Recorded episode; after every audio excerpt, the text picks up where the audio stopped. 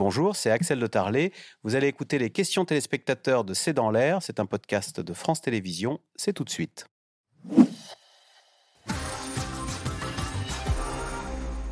Alors, Elisabeth Gousselan, euh, question de Monique dans le Haut-Rhin. Charles III est-il conscient des difficultés économiques de ces sujets?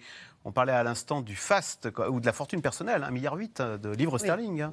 donc 2 milliards d'euros. Alors je ne sais pas si lui il est conscient, mais je crois que son peuple et le monde entier est conscient de sa fortune à lui. Alors en revanche, est-ce qu'il est, euh, conscient? Il, est sans doute conscient, mais moi je crois très déconnecté en fait du peuple. De même qu'on dit que Emmanuel Macron est déconnecté de son peuple, je crois vraiment que la royauté elle isole.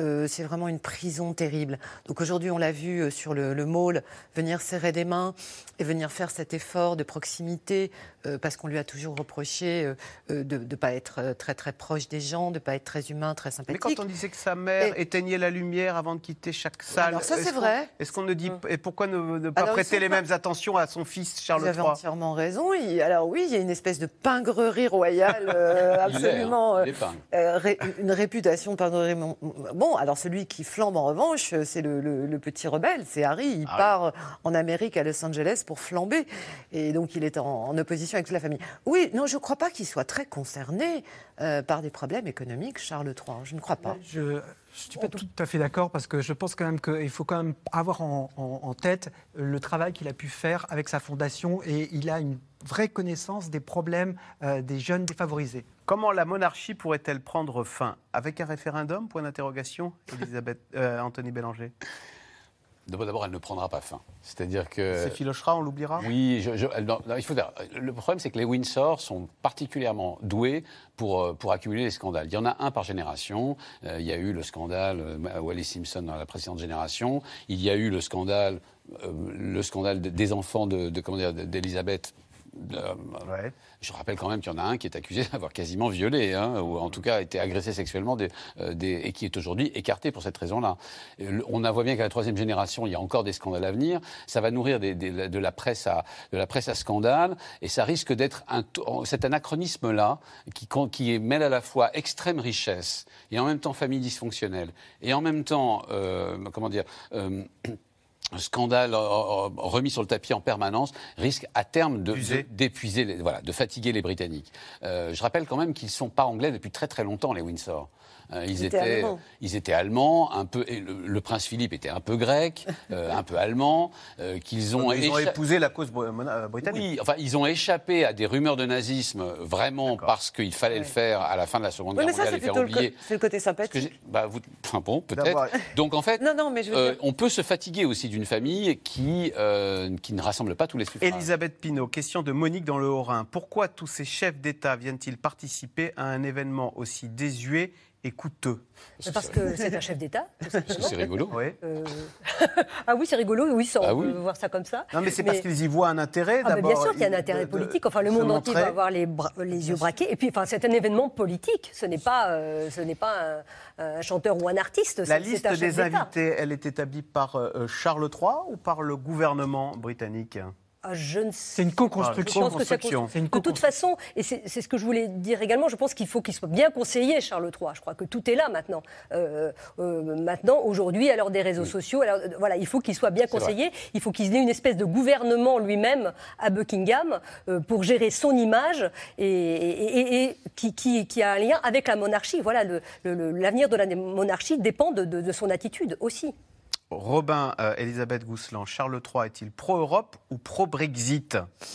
Ben, je crois ni l'un ni l'autre. Il est, il est pro lui-même. non, mais parce qu'on dit que c'est un roi qui donne plus son opinion que sa mère. Alors, est-ce qu'il a manifesté un attachement à l'Union européenne?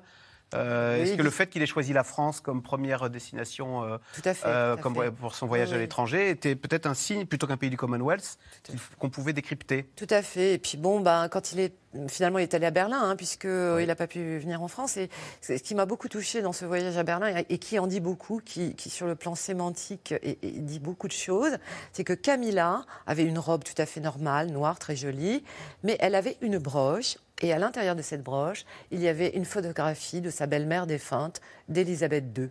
Et donc, c'est fou quand vous dites qu'on on rentre dans le monde moderne, dans le nouveau monde. Ils sont, eux, en train de freiner et de rétro pédaler dans l'ancien monde tous les deux. Et je les crois, moi, pardon, assez déconnectés des réalités sociales, tous les deux. Alors, euh, Christian Roudot, question euh, de Xavier. Euh, pourquoi le Royaume-Uni s'est-il fortement désindustrialisé? C'est fou parce qu'on dit souvent que le Royaume-Uni est notre pays jumeau. ça va jusque dans les détails. France et, Grande-Bretagne sont deux pays qui ont perdu leur industrie. tout à fait. Je pense que c'est presque volontaire. je pense qu'il faut remonter aux années Thatcher, où il y a eu une volonté de financiariser l'économie, de mettre plutôt l'accent sur l'économie des services. Et c'était vu comme quelque chose qui était plus prometteur qu'une industrie euh, un peu vieillissante. Et la finance a-t-elle été victime également du Brexit? Euh, beaucoup de banquiers ont, le sont réinstallés en France ou en Luxembourg. D'une manière marginale quand même, parce que c'est à Londres que se font par exemple, le, que se fait le prix de toutes les matières premières, c'est à Londres que se, que se négocie l'euro, déjà pour commencer. Donc ça, ça n'a pas pour l'instant pas changé. Mais encore une fois, le Brexit est un poison lent. On verra peut-être dans les 10, 15, 20 ans à venir ce qu'il en sera pour la, pour la City. Mais je, pour l'instant, je ne me fais pas de soucis pour la City. Ça reste quand même un endroit d'expertise financière extrêmement importante. Euh, Elisabeth Pinault, quelle relation Rishi Sunak et Emmanuel Macron entretiennent-ils? Alors les choses, ça, se passe bien euh, depuis le, sommet franco-britannique qui a eu lieu à Paris euh, il y a quelques semaines. C'était vraiment le sommet de l'apaisement après des années compliquées euh, avec les, précédents premiers ministres. Donc il y avait en plus des sujets évidemment comme l'immigration qui sont quand même des sujets difficiles entre les deux pays. Donc les, relations sont plutôt bonnes pour, pour l'instant en tout cas. Évidemment la deuxième séquence devait être la visite du roi Charles, ça devait constituer un, beau duo et bon cette deuxième séquence est reportée. Ils sont les mêmes, ils se ressemblent totalement. Le Rishi, Sunak, c'est Emmanuel Macron. Emmanuel Macron, c'est Rishi Sunak. Tous les deux sont d'anciens banquiers. Tous les deux sont anciens banquiers. Tous les deux, tous les deux sont, sont, jeunes, ont à peu près le même âge. Tous les deux ont fait d'excellentes écoles. Tous les deux parlent le même langage. Tous les deux euh, ont, voyagé dans le pays de l'autre. Ils se reconnaissent. Ils portent les mêmes costumes et ils se ressemblent. Exactement, en plus. Euh, Corinne en Gironde, Elisabeth Gousselan. William est-il impatient d'être roi à son tour? Avec l'allongement de l'espérance de vie, maintenant, on devient, on accède au trône très tard. Bah, écoutez, il a un, problème, non? Oui, il a un précédent, euh, il a un précédent historique. Il a, il a son papa, il a son grand-père, il a sa grand-mère. Euh, il espère euh, avoir une très longue vie, on le, lui souhaite. Donc, il peut tout à fait accéder au trône à 75 ans. Ça pose pas l'ombre d'un problème. Et l'idée d'une abdication en faveur de sacrifice de sa personne pour faire vivre une monarchie qui serait un peu plus jeune, ça n'effleure pas les Britanniques? Bah, Disons qu'Elisabeth a toujours refusé. Hein, elle a refusé. Elle a vu les sondages qui plaçaient son petit-fils euh, au-dessus de son père. Donc on a toujours des conflits oedipiens épouvantables dans cette famille. Parce que décidément, euh, le père aurait voulu que la mère meure pour euh, accéder au trône. Et le petit-fils, à savoir William, désire inconsciemment que son père décède ou abdique pour accéder au trône. Mais le plus populaire, c'est William, effectivement. Anthony Bélanger, Joe Biden est trop fragile pour assister au couronnement, mais pas pour briguer un second mandat. Euh, c'est tout. Euh, moi, je pense que ça va vraiment nous poser un problème aux États-Unis dans les, mois à venir. C'est-à-dire que. Euh, vous pouvez faire campagne. La campagne va être très dure. Est-ce qu'il ira jusqu'au bout? Euh, en tout cas, il, va, il ne peut pas dire qu'il n'ira pas jusqu'au bout, puisque sinon, ça voudrait dire qu'il entrerait dans la dernière partie de son mandat sans, du, comme un lame duck president, c'est-à-dire un président dans lequel. Canard boiteux. une espèce de canard boiteux dans lequel on, a, on, ne parie plus. On a, connaît cette situation-là, on la connaît en France. Emmanuel Macron peut pouvoir se présenter, et tout à coup, on ne trouve plus de majorité à l'Assemblée pour le soutenir. Alors, quel cadeau payé par le contribuable français Emmanuel Macron va-t-il offrir? Sait-on ce que la France va offrir euh, je ne sais pas, je suis pas au nouveau roi Charles III En tout cas, moi, je me souviens que le président Mitterrand avait offert une charmante toile euh, de Dufy euh, pour le mariage de Lady Di. Bah, euh, il avait offert pour les funérailles de la reine des photos, de, des photographies de, la reine en France. là, peut-être qu'il y aura aussi des photographies du prince Charles qui est venu une trentaine de fois en visite officielle en tant que prince.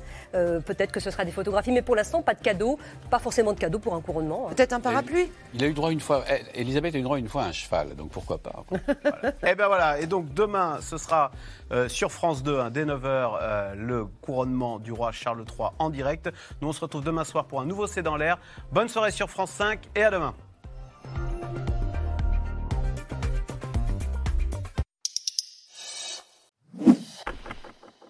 Merci d'avoir écouté C'est dans l'air. Comme vous le savez, vous pouvez désormais écouter l'intégrale, mais aussi l'invité ou vos questions à nos experts. Tous ces podcasts sont disponibles gratuitement sur toutes les plateformes de streaming audio. Et pour le replay vidéo, c'est sur France.tv, bien évidemment. À bientôt.